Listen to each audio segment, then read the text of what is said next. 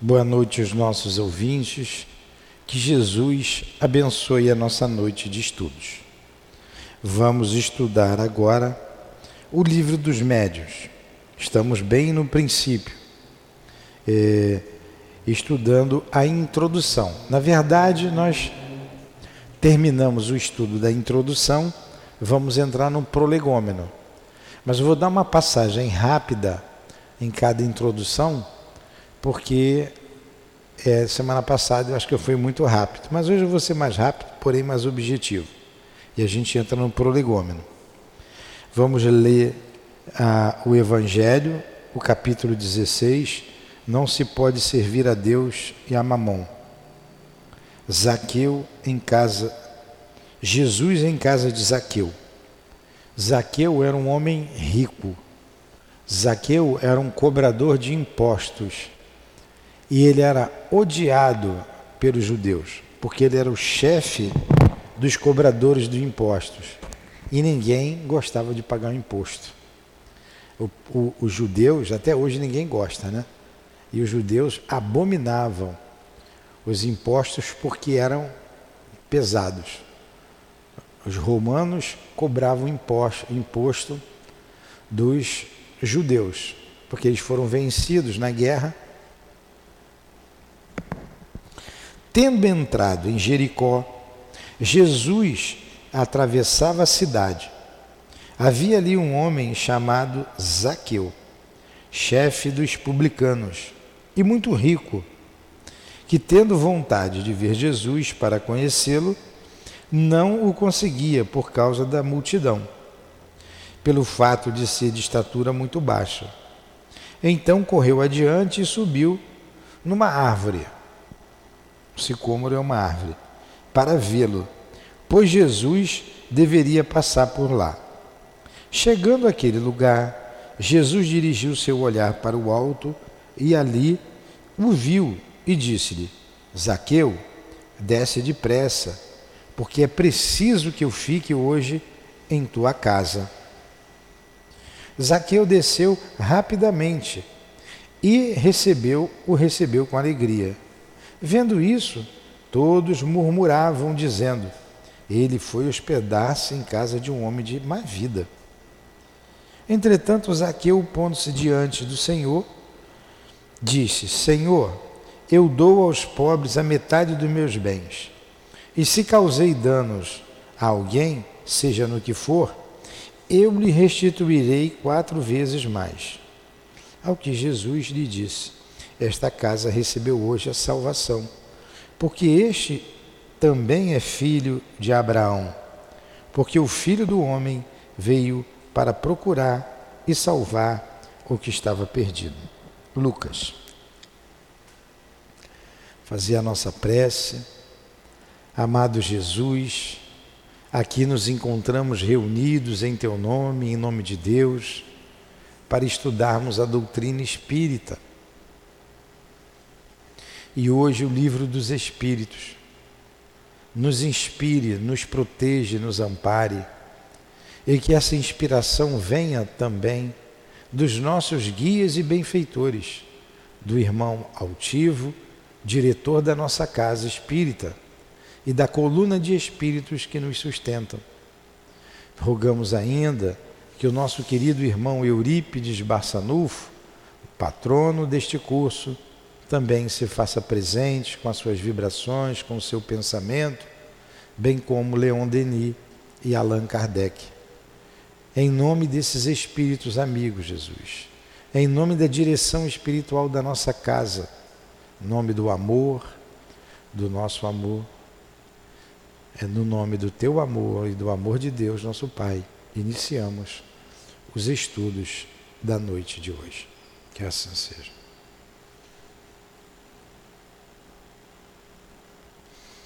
Então, aqui estamos. Então, Zaqueu, como a gente estava dizendo, era um cobrador de imposto. Mas olha o que Jesus fez com a vida dele. Vocês prestaram atenção? Quando Jesus vai à casa dele e conversa com ele, ele diz assim: Senhor, se eu causei dano a alguém, eu vou dar, primeiro ele diz, eu vou dar metade da minha riqueza aos pobres. Ele era muito rico. E se eu causei dano a alguém, restituirei três vezes mais. No que Jesus disse, a salvação chegou nessa casa. É, a gente pode se transformar e o Cristo em nossas vidas é para nossa transformação, para nossa mudança. Nós sermos mansos, pacíficos, humildes, termos puro coração e desenvolver em nós o amor. E nós nos aproximamos dele. Aí a salvação bate na nossa casa também, na nossa casa espiritual. É isso que essa parábola fez, quer dizer, é isso que essa narrativa de Lucas, né, passada na casa de, de Zaqueu, significa para a gente. Há muito mais coisas aqui, mas o nosso objetivo é o livro dos Espíritos. Nós estamos estudando então a introdução, não é? A introdução. Todo livro tem uma introdução. O que que faz a introdução de um livro? Ele diz o que é o livro. Tem preguiçoso que não quer ler a introdução, né? quer ir direto na história. Não. A introdução vai dizer o que é o livro. Aqui é isso. E ele dividiu essa introdução em várias partes. É, o Kardec dividiu a introdução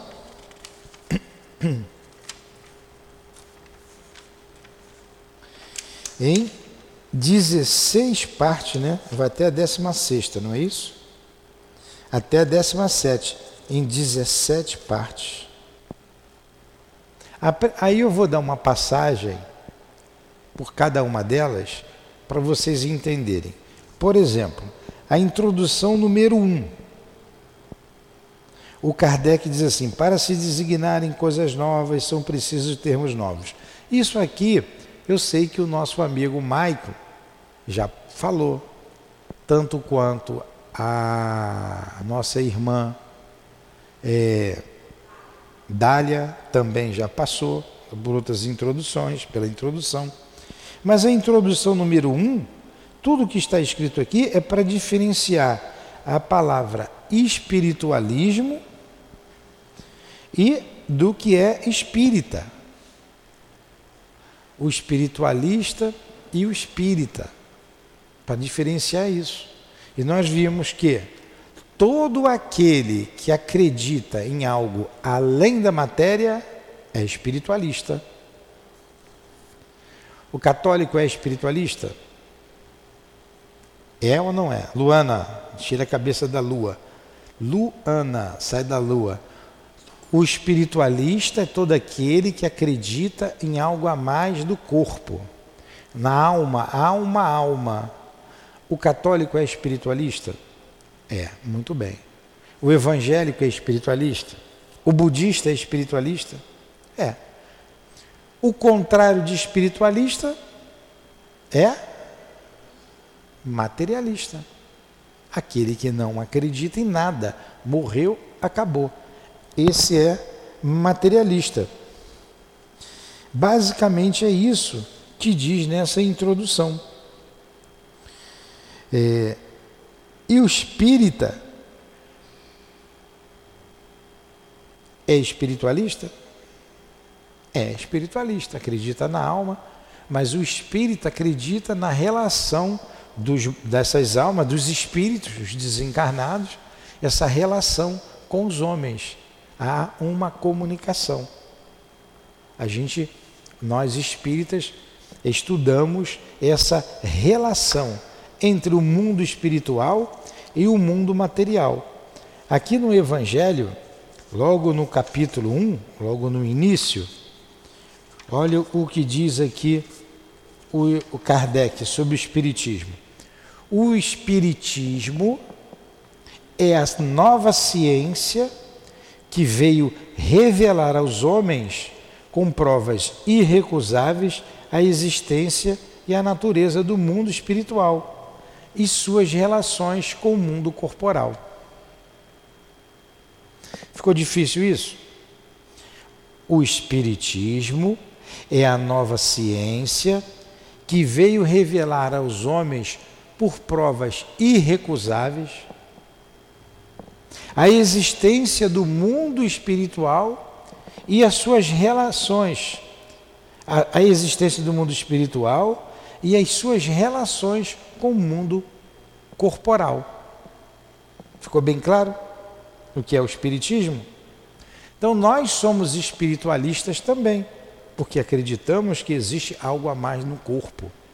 Há algo a mais, o espírito imortal. Só que uns acreditam que essa alma vai para o inferno ou para o céu, outros acreditam que vai para o nirvana, enfim. Nós não. Nós sabemos da existência dela e a relação dela conosco. Há uma relação. Tá? Na introdução número 2, eh, que também foi estudada pelo Maicon, ele vai falar da palavra alma. O que é a alma? Então há várias definições de alma. Segundo uns, a alma é o princípio da vida material orgânica. Para outros, a alma é o fluido vital, é uma energia. Enfim, são várias definições de, de alma. Para nós, ele fala aqui do, do, do, do do princípio vital, ele define o que é o princípio vital e finalmente ele diz o que é a alma para a gente. Ó, de conformidade com essa maneira de falar, a alma vital seria de todos os seres orgânicos, a alma intelectual pertencia aos homens e a alma espírita somente ao homem. Então, o que é a alma? A alma é o ser imortal, é o que nós somos. Existem três forças no universo Deus, espírito e matéria.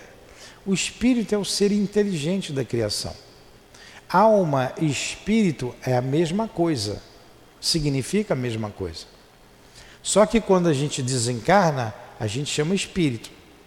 Então a alma é o ser inteligente da criação. É essa concepção da palavra alma que nós iremos estudar aqui no livro dos Espíritos. Ficou bem claro isso? Quando alguns falam da alma vital, tem vários nomes. A alma vital é a que não, não, não, ele quer dizer do, da energia, do fluido vital. A gente vai estudar isso lá na frente. Na introdução número 3, a gente vai estudar aqui, nós estudamos os fenômenos da mesa, das mesas girantes. Como tudo começou. A doutrina espírita, Luana, começou com um fenômeno físico. Nós podemos dividir as manifestações de duas formas. As manifestações dos espíritos, que é a manifestação do espírito, como que os espíritos se manifestam para nós, como eles falam conosco, como eles se aparecem. Existem duas maneiras: a manifestação física e a manifestação intelectual física e intelectual. Ou as duas juntas.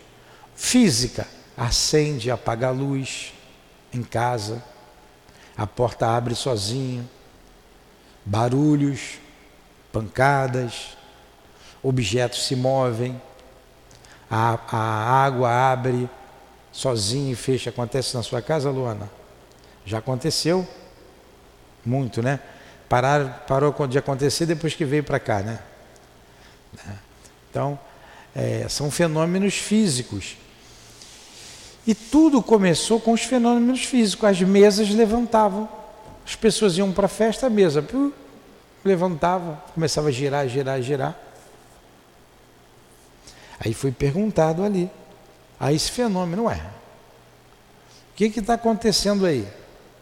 E essa, esse, essas mesas começaram a dar respostas inteligentes. Então há também a manifestação física com a manifestação inteligente. Como a mesa não tem cérebro, é o mesmo princípio do copo, que muita gente brincou. Como é que é seu nome mesmo? Fernanda, você já viu esse, essa brincadeira na escola, Fernanda? O que, é que vocês perguntam para o copo lá na escola? Hã? Vou passar de ano? Hã? Então fazem, se faz perguntas é, muito simples. Se for um espírito brincalhão, aí eles botam um, um sim aqui e um não aqui, né? Meu namorado gosta de mim? Não.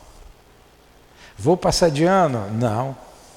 Ele pode brincar. Mas como que ele deu essa resposta? Mesmo brincando, sendo um espírito inferior, ele andou para lá, disse sim ou disse não. Um espírito pegou o fluido de alguém e fez isso movimentar. Isso é manifestação física com manifestação inteligente. O copo se mexe e dá resposta. As mesas se mexiam e davam respostas. Daí que começou toda a doutrina espírita. Kardec, em vez de perguntar, minha esposa gosta de mim, o que, que ele perguntou primeiro? Que é Deus? Aí vem a resposta: inteligência suprema, causa primeira de todas as coisas. Uma pergunta inteligente, uma resposta inteligente. Está vendo a diferença? Ele não perguntou, é, vou passar de ano, minha mulher gosta de mim, vou ganhar na loteria, né? eu vou ser rico. Vocês perguntaram já se iam ser ricas? Não? Vou me casar? Você pergunta. Então, tá. O que mais você pergunta para o copo? Ah, elas que você só ficava olhando. Para o copo, para o compasso, para a tesoura, é o mesmo princípio, manifestação física. Então é isso que se trata aqui na introdução número 3. Na introdução número 4, ele vai falar das manifestações inteligentes. Número 3, manifestação física. Na número 4, as manifestações inteligentes. Tudo foi lido aqui. Isso que a gente vai tratar no livro dos Espíritos, das manifestações inteligentes. Aí o que vinha através. Porque o, a mesa começou a dizer sim e não. Depois eles botaram o alfabeto. É uma outra introdução que vai falar disso, mas eu já vou dizendo logo agora, a, que fala da escrita. Eles botaram a letra A, B, C, D, o alfabeto em torno. E a mesa levantava ia com um pé e formava as palavras. Depois, eles resolveram pegar o lápis e colocar na perna da mesa, pegaram uma, uma, uma, uma na perna da mesa e a mesa passou a escrever. Dali eles amarraram o lápis numa prancheta, numa cestinha, até que o próprio fenômeno escreve, disse assim: escreva, pegue no lápis, faça com o próprio braço, dá no mesmo. E foi o próprio fenômeno que Kardec perguntou: quem são vocês? Eles falaram: nós somos as almas daqueles que já morreram. Não foi o homem que descobriu o mundo espiritual, foi o mundo espiritual que se revelou ao homem. O como é que é seu nome mesmo? Toda vez esqueço. Rafaela. Guarda esse papel, Rafaela. Presta atenção no que eu estou falando. É, então foi o próprio fenômeno que se revelou. Ele disse assim: Nós somos a alma daqueles que já morreram. A primeira manifestação física, se a senhora quiser vir para cá, pode vir. Se quiser sentar, pode. A primeira manifestação física que teve foi com uns raps, raps, pancada, batidas, lá com as irmãs Fox, nos Estados Unidos, na cidade de Hydesville, em 1848. Ali as portas para o mundo espiritual se abriram.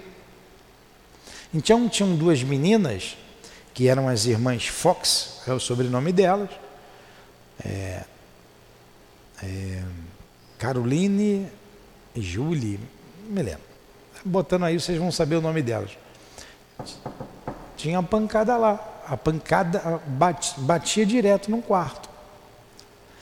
Aí elas eram meninas, não para de bater a noite toda. Aí elas começaram a bater, criança, né? Aí a pancada. Ué, tá me imitando? Aí elas fizeram. Aí a pancada. Ué, tem alguém aí. Você está me imitando? Se você está me imitando, bate duas vezes. Opa! Aí começou uma, uma conversa através das pancadas entre o espírito que estava ali e elas. Ela chamava o espírito de pé rachado. O seu pé rachado, o senhor está aí? Foi um monte de gente na casa delas para ver o fenômeno, encheu uma multidão. E sempre aqueles que querem dizer que era da cabeça delas, que aquilo era bruxaria, que aquilo era coisa do diabo, que aquilo era uma mentira, que elas estavam enganando, surgiu de tudo. O fato é que tinha lá um espírito, e o espírito disse assim para ela, para elas, né, através dos sinais, disse assim: ó, eu era um vendedor de mascate, vendedor de bujenganga. Fui assassinado e meu corpo está enterrado aí nesse quarto. Eles foram lá, abriram um buraco, foram cavando, cavando, cavando e acharam um esqueleto lá. Coisa que ninguém sabia. A casa foi construída ali e a coisa já tinha acontecido, descobriram. E ele disse, né? Ele é que disse: Eu sou um espírito, eu sou a alma de um homem que já morreu. Assim que se revelou é, o espiritismo. Aí ele continua aqui falando dessas, dessas manifestações inteligentes. Na 5, ela vai falar do desenvolvimento da psicografia. Os médios desenvolvendo a psicografia, foi o que eu acabei de dizer. Foi o lápis amarrado na perna da mesa, foi para a cestinha de bico, que tinha uma, sempre uma cestinha na mesa, foi para a prancheta, até que foi para a mão do médium e assim se desenvolveu. Na introdução número 6, a introdução número 6 é muito interessante, que ele faz um resumo da doutrina espírita. Ela é a maior que tem aqui, ela é grandona. Então ele diz assim: ó, vamos resumir em poucas palavras os pontos principais da doutrina espírita. Deus é eterno, imutável, material, único, onipotente. Criou o universo e abrange. E pô, foi falando todo um resumo, o que nós vamos estudar devagarzinho lá na frente. Cadê? A Bruna não veio, tá vendo? Reclamou que eu falei rápido e não veio hoje. A introdução número 7 vai falar da ciência, a ciência e a doutrina espírita, porque a ciência não acreditava. É, pá, como ele diz aqui, para muita gente, a oposição das corporações científicas constitui, se não uma prova, pelo menos forte presunção contra o que quer que seja. Porque a ciência não aceitava isso. Porque ela não via a alma. E as pessoas diziam, porque todo, tinha muita gente do contra. Para pegar água, por favor. Está tá doendo a minha garganta. Minha garganta anda doendo muito. É, então, falavam assim: a ciência não concorda com isso. Como não concorda até hoje? Mas, como a gente diz, cada macaco no seu galho. A ciência cuida da ciência material, materialista, e nós cuidamos dos, da ciência espiritual, do espiritualismo. Não é o mesmo método científico experimental que a ciência oficial usa a que nós usamos. Nós experimentamos através dos médiums e não temos dúvida nenhuma. A ciência tem seus métodos próprios. Mas as experiências são inegáveis, como nós vimos lá no início. A existência da alma por, por, através de provas irrefutáveis. Se vocês botarem na internet, vocês vão ver, por exemplo, a materialização de espíritos. O médium Peixotinho. Lembra de peixe? Peixinho, Peixotinho. Era um médio de materialização. Bota lá no Google, ou na internet se vocês tiverem, Peixotinho. Vocês vão ver um monte de espírito. Ele dava o fluido o ectoplasma e o espírito se materializa. A gente podia fazer um espírito se materializar aqui? Deve ser essa mesmo que eu tomei de cedo, né? Obrigado. Obrigado.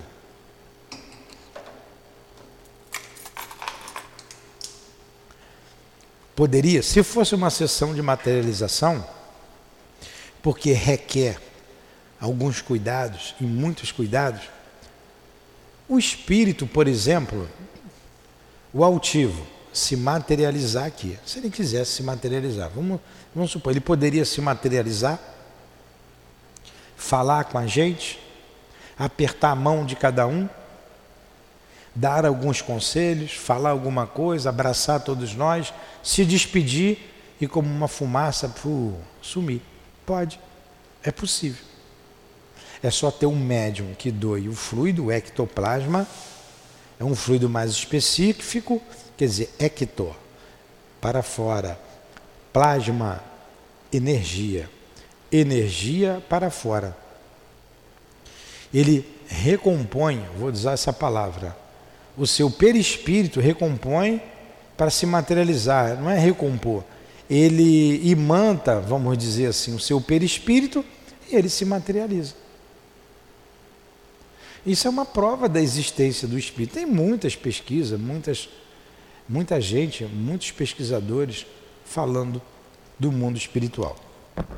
Na introdução número 9, vai falar dos monopolizadores do bom senso. São aqueles que acham que eles que têm um bom senso, eles negam simplesmente a existência do mundo espiritual. Como, ele, como ele, Kardec começa assim, o movimento, então ele fala da mediunidade, é, ainda ele fala da mediunidade psicográfica e o monopólio do bom senso. O movimento dos objetos é um fato incontestável a questão está a saber se esse movimento há ou não uma manifestação inteligente. Então eles negam essa manifestação inteligente e Kardec prova a manifestação inteligente, ou seja, dos espíritos. A número 10 começam respostas a, a, a, a, a partir da, da, da introdução número 10, começam as respostas aos detratores aqueles todos que negam a doutrina espírita. E na número 10, eles analisam a linguagem. Pô, como é que o espírito escreve errado? É, como é que tem, é, tem linguagem que parece digna, tem linguagem que é baixa? Eles, fa eles falam, falam da linguagem, mas sem uma análise mais profunda. Se é, os espíritos são as almas dos homens, Cada um vai se manifestar com o conhecimento que tem. E não é porque morreu que sabe tudo. Espírito não sabe tudo. Ainda mais se estiver recém-desencarnado, ele está com a cabeça na terra ainda. Então ele não sabe falar tudo. Ele pode usar gíria? Pode. Pode usar palavrão? Pode. Se ele era um espírito desbocado, mal educado, vai falar palavrão. Ele pode ter uma linguagem elevada? Pode. Pode falar através de poesia? Pode. Somos diferentes. Espírito nada mais é do que os homens que morreram, então é diferente. Então ele começa a dar essas respostas a esses detratores. É, é, número 11, ele vai falar que os espíritos elevados dos espíritos inferiores. Na número 12, identidade dos espíritos, vai falar da identidade. Nós estudamos isso aqui com calma. Eu só estou colocando aqui os títulos para vocês, eram para vocês escrevendo no livro dos espíritos aí de vocês. Na número 12, ele vai falar da identidade do espírito. Ah, o altivo deu uma mensagem aqui. Como é que eu vou saber se é do altivo ou não, se eu não estou vendo, só estou ouvindo? Eu tenho que analisar o conteúdo da mensagem. Se a mensagem for digna dele, é dele. No outro dia, uma, uma, uma pessoa aqui da casa, ela não está mais aqui, ela foi para outro estado, ela pediu para eu analisar uma mensagem. Essa mensagem foi dada pelo irmão dela. E no final da mensagem assina, assinava o espírito de Allan Kardec. Allan Kardec tem um peso na doutrina espírita. Ele foi o, o compilador, né? O nosso mestre Kardec. Eu falei, opa, Kardec dando mensagem, vamos analisar. A gente analisou. Na primeira linha já dava para ver que não era Kardec. Mas como, por consideração à companheira, eu li as três páginas, a bobajada que estava escrito ali. Eu disse para ela, isso aqui pode ser o Allan Kardec ali, o jogador do Vasco, será que ele morreu? Ou um... Mas não é o Kardec nosso não. Não era. Então você analisa a mensagem e ali você identifica a elevação ou não. É a mesma coisa. Bota o ouvido aí na parede, vamos escutar o que eles estão conversando ali do outro lado da parede.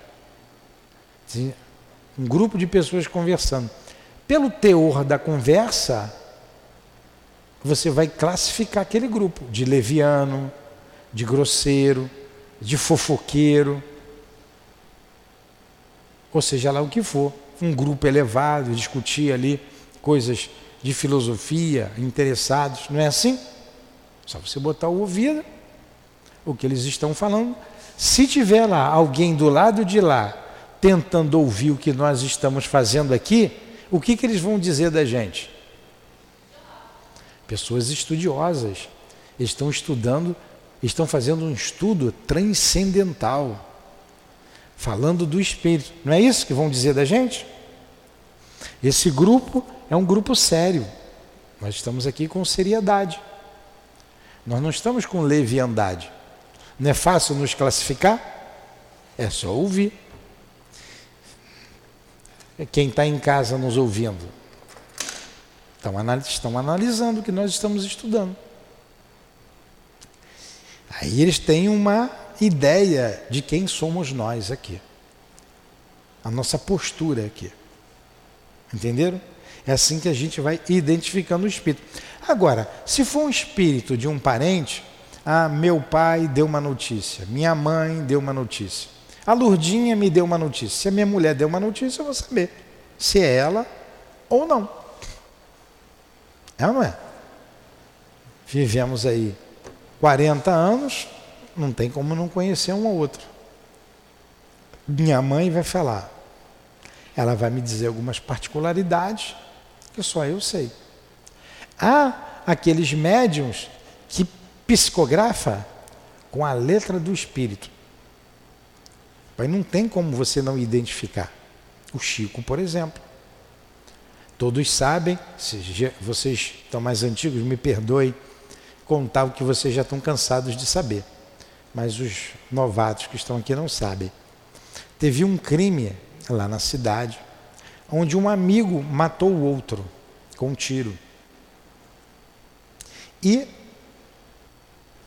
o que foi o assassino foi preso.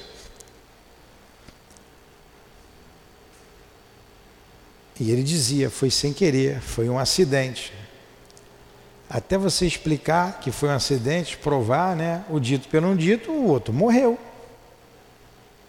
O que, que aconteceu? Vocês brigaram? Houve uma discussão? E o, a, a, polícia pergunta a mesma coisa 50 vezes, né? Para ver se pega você em contradição. Até que o espírito lá, o defunto, veio, escreveu, inocentando o amigo, dizendo que foi um acidente. Foi um acidente. E aquela carta do Chico, olha aí a, a, a, a, moral que o Chico tinha, vamos dizer assim. A sua idoneidade, não deixava dúvida nenhuma o seu caráter. Foi levado em consideração. Pegaram aquela carta e levaram para um especialista. Como é que é o nome do especialista que analisa a, assinatura do, dos outros. Como é que é o nome, Giovanni? Grafo, grafologia, né? Grafotécnico, né? Então tem uma ciência, tem um especialista, a, a, a sua esposa que sabe, a Eloá que sabe, né? Então tem lá um especialista que diz essa assinatura é falsa. Ou essa assinatura é do fulano. Aí você vai ali reconhecer firma, camarada olha a sua assinatura, olha que botou lá, compara, e você ainda vai lá com a identidade, né? Ele compara, olha a identidade, olha para você, ele diz: não, realmente está tudo certo, não dá para falsificar. E lá o, o especialista já disse: é a assinatura do fulano.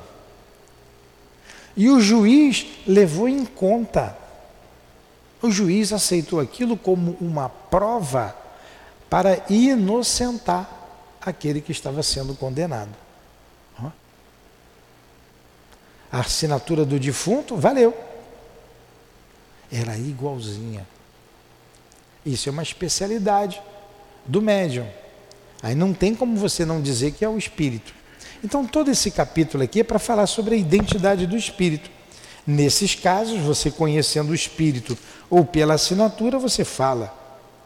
O, a introdução número 13 fala da linguagem do espírito. Aquilo que a gente já disse, uma linguagem é, grosseira, uma linguagem leviana, uma linguagem séria, uma linguagem instrutiva. Depende do espírito. Na número 14, vai estudar sobre que vai dizer o seguinte na introdução número 15. A número 14 vai falar de erro de ortografia, objeção àqueles que escrevem errado. E o Kardec refuta isso. Porque o espírito passa o pensamento para o médium, o médium escreve. Se o médium não souber o português correto, ele vai escrever errado. Quantas pessoas escrevem erradas aí? Errado. Não sabe. E na número 15, ele vai dizer aqui, os detratores, eu falei que da, da, da introdução número 10 para diante, eram os contraditores do Espiritismo. Na número 15, Kardec vai responder àqueles que dizem que o Espiritismo leva à loucura. Isso aqui é coisa de ó. Doido. Se não é coisa de doido, leva a ficar doido, leva à loucura. E Kardec refuta ele diz que a loucura é uma predisposição orgânica e que uma ciência, uma outra ciência qualquer, se a pessoa tiver predisposição, pode ficar louco. Como a matemática, por exemplo, pode levar o camarada à loucura se ele tiver predisposição para loucura. Qualquer ciência. Então ele responde isso. Na número 16, na número 16, É,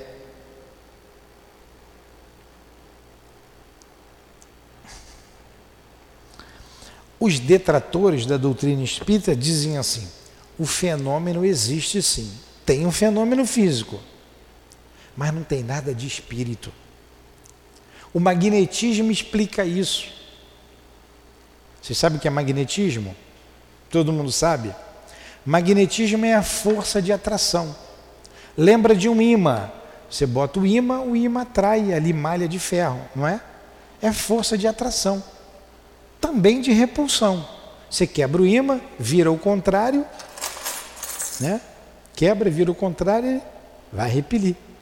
Então, o magnetismo, força de atração. Pode repulsar também, mas é força de atração. Então, eles estão dizendo que tudo isso é magnetismo.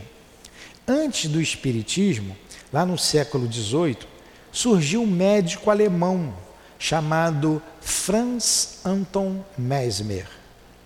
E ele que desenvolveu o magnetismo.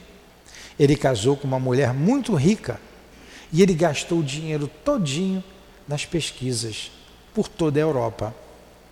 França, saiu desacreditado da França, saiu desacreditado de vários países, voltou para a Alemanha, mas muitos deram continuidade ao magnetismo passaram a chamar o magnetismo de hipnotismo, e como hipnotismo foi aceito. E o magnetismo foi muito estudado na Europa. Foi uma febre, uma novidade.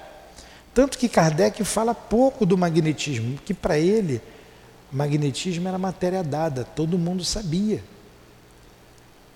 Aí os detratores disseram assim: não, não tem espírito, não, tudo isso é magnetismo, é força de atração. O médio, com a força dele, ele movimenta. Sim, existe o magnetismo, mas nem tudo é magnetismo. A Kardec responde esses detratores: sim, tem o magnetismo, mas analisa com calma e vê se é o magnetismo. Na introdução número 17, que é a última introdução, é, Kardec fala aos sépticos, aos descrentes, aos descrentes. Eu vou ler só um pedacinho disso aqui.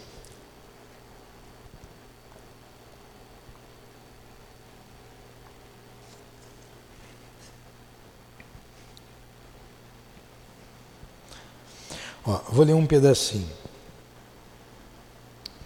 O cepticismo, cepticismo é descrença. Está lá, é, é, é a última introdução. O cepticismo no tocante à doutrina espírita, quando não resulta de uma oposição sistemática por interesse, origina-se quase sempre do conhecimento incompleto dos fatos, o que não obsta a que alguns cortem a questão como se a conhecesse a fundo. Então ele está dizendo aqui, o que que provoca a descrença no Espiritismo? É a falta de conhecimento. A falta de estudo aprofundado. Se você aprofundar o estudo, você vai ter certeza da existência do mundo espiritual. Você vai ter certeza de que você é espírito imortal. Ele está falando isso. Mais um pedacinho, no segundo parágrafo. A ciência espírita compreende duas partes. Experimental, uma, relativa às manifestações em geral. Filosófica, outra, relativa às manifestações inteligentes. Se você observar somente uma, você não tem a visão completa. Você vê a sua parte experimental e não observar a parte filosófica, você não tem a doutrina completa. E lá na introdução, acho que é a número 6, eu não me lembro, lá no início, número 4, número 5, ele diz assim, Kardec tem a seguinte frase: O que caracteriza, ó, quem completar a frase vai ganhar um celular da Larissa, da Andressa, da Andressa. Cadê teu celular, Andressa? Novinho. Então vou fazer uma pergunta bem fácil, vocês vão se dar bem. Kardec diz a seguinte frase: O que caracteriza um estudo sério é. Completa a frase. Pontinho, pontinho. Eu fiz questão de fazer isso para vocês gravarem e não esquecerem mais. Kardec diz assim: O que caracteriza um estudo sério é a continuidade que se lhe dá. Então você tem que dar continuidade, você tem que aprofundar. É isso que caracteriza um estudo sério. E para você estudar seriamente a doutrina espírita, você tem que dar continuidade. Você tem que estudar sempre. Não pode deixar de estudar. Entenderam isso? É assim a gente termina a introdução. As introduções as 17 introduções. Eu repassei as 17 introduções com o título de cada uma, o que cada uma delas veio desenvolvendo. Alguma dúvida? Alguma pergunta? Ficou fácil assim? Entendeu, Raquel? Ficou melhor assim? Tá bom. Deu para repassar então o que eu fiz rápido semana passada, né? Ponto. Então nós vamos parar por aqui. Parar por aqui não. A introdução, nós revimos a introdução. Vamos para o prolegômeno. prolegômeno. Cadê o prolegômeno? O que é prolegômeno? Quem falar para mim o que é prolegômeno ganha um doce. Já que vocês não querem o celular da Andressa, o prolegômeno é a apresentação do livro. Prolegômeno, essa palavra significa um prefácio. Um prefácio. E o que é o prefácio? O prefácio de todo livro é a apresentação do livro. Vocês podem pegar qualquer livro para ler, tem um prefácio. E, no, e o prefácio não é do autor, normalmente não é. Alguém escreve, alguém que lê o livro, ele dá para fazer o prefácio, não é? Alguém tem algum livro aí na mão? Só estamos com o livro dos Espíritos. Então vamos ver quem assina esse prefácio do livro. Nós vamos ter que ler esse prefácio todo. Nós vamos ter que ler. Eu vou ler devagar, é o tempo que a gente vai terminar. E vamos ver quem assina. Vamos lá. Então, prolegômeno é um prefácio. Vocês podem escrever aí no livro de vocês. Né? É a apresentação de um livro.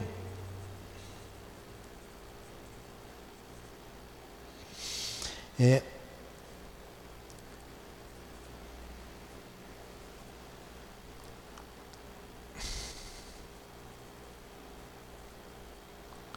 é a apresentação do livro pelos espíritos. Então vamos lá.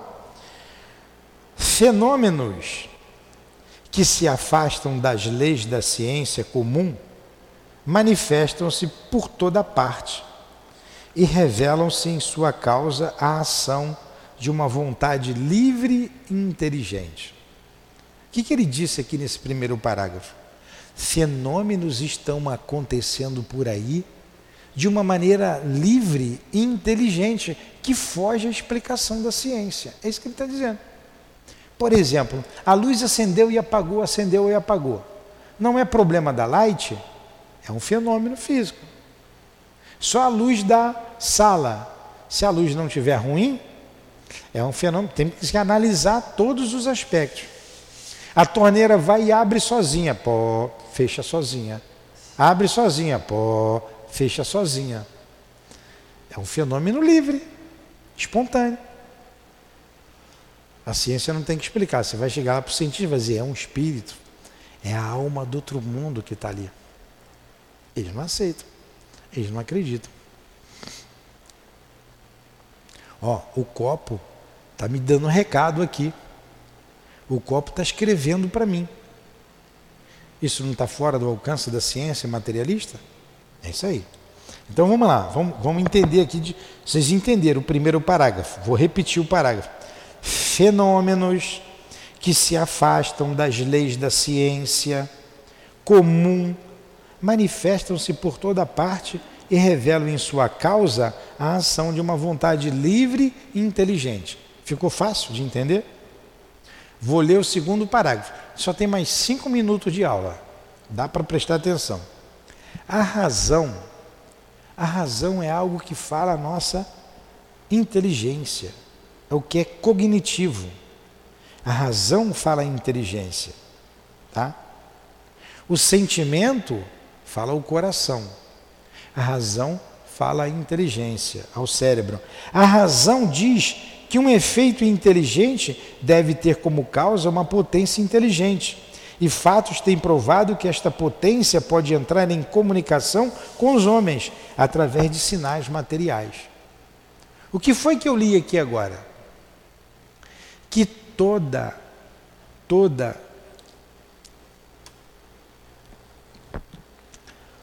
todo efeito tem uma causa, certo? Todo efeito tem uma causa.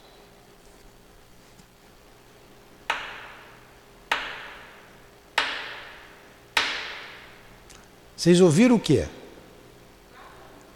Batendo. Qual é a causa? O efeito é o que vocês ouviram. A causa sou eu batendo com lápis aqui na mesa.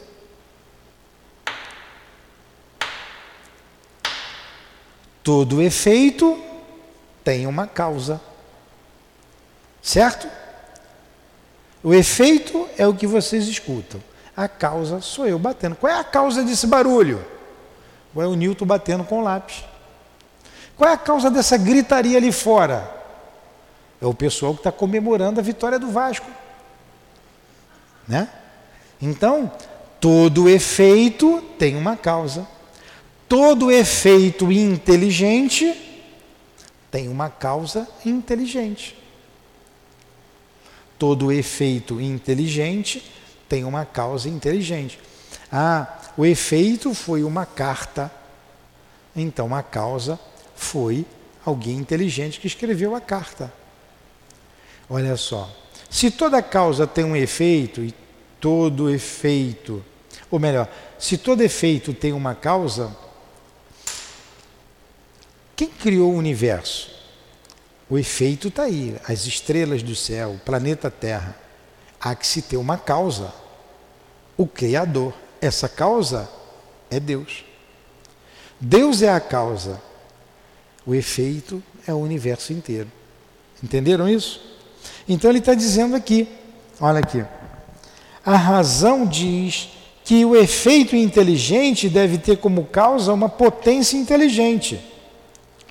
E fatos têm provado que esta potência pode entrar em comunicação com os homens.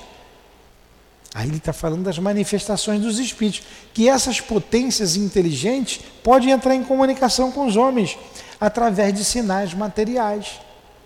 Como a gente falou lá das irmãs Fox, as pancadas. Todo mundo dormindo, três horas da manhã, Espírito de porco, né? Três horas da manhã, não podia ser dez horas da manhã, né? Deixar a gente dormir.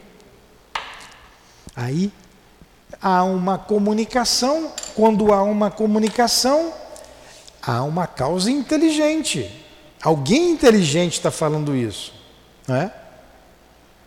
É alguém inteligente. O efeito é uma comunicação. A causa é uma causa inteligente. Então, todo efeito há uma causa. Todo efeito inteligente há uma causa inteligente. E no caso dos espíritos, o fenômeno foi provocado por um agente inteligente, que se declarou os espíritos. Tudo bem? Está fácil de entender? Ó, tudo começou assim, tudo simplesinho. Não é difícil de entender, não. Vamos lá. Interrogada a sua natureza. O que é interrogar? Perguntar interrogado sobre sua natureza. Esta potência declarou pertencer ao mundo dos seres espirituais, que despojaram-se do invólucro corporal do homem. Foi assim que a doutrina dos espíritos foi revelada. Interrogada a sua natureza, quer dizer, o que é a natureza? A origem interrogada a origem do fenômeno. Que origem é essa? Qual é a sua natureza? Ele, o fenômeno, a gente já disse aqui no início, que se declarou: Eu sou a alma daquele que já morreu. É isso aqui que ele está dizendo. Olha só, vamos lá.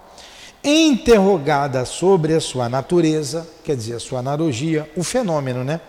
Esta potência, esse fenômeno, esta potência, declarou pertencer ao mundo dos seres espirituais. Foram os espíritos que falaram que pertenciam ao mundo espiritual e que se despojaram do invólucro corporal do homem. Eles é que falaram: Olha, eu saí, eu tinha um corpo físico que morreu, está enterrado. Foi assim que a doutrina dos espíritos foi revelada. Revelar tirar o véu. No nosso tempo, a gente tirava a fotografia, tinha que levar para revelar, não é? Aí botava na água e tal. O raio-x tem que revelar, não tem? Vai lá para o quarto escuro, né? Não é isso, Giovanni? Para revelar. Revelar. Tirar o véu. Mostrar. Foi assim que a doutrina espírita foi revelada. Eles disseram que eram as almas dos homens. Entenderam até aí? Então vamos parar por aqui e semana que vem a gente vai continuar no prolegômeno a partir do terceiro, primeiro, segundo, terceiro, quarto parágrafo. Independente de vir o Michael ou a Dália, eu virei para completar o prolegômeno. Tá? Agora é prova. Acabou o estudo, mas tem prova. Se não responder, vou ter que voltar tudinho de novo. Vamos lá, pergunta de prova. Quem foi que revelou a doutrina espírita? Quem foi? Quem foi que disse que era que estava ali por trás dos fenômenos? Hoje?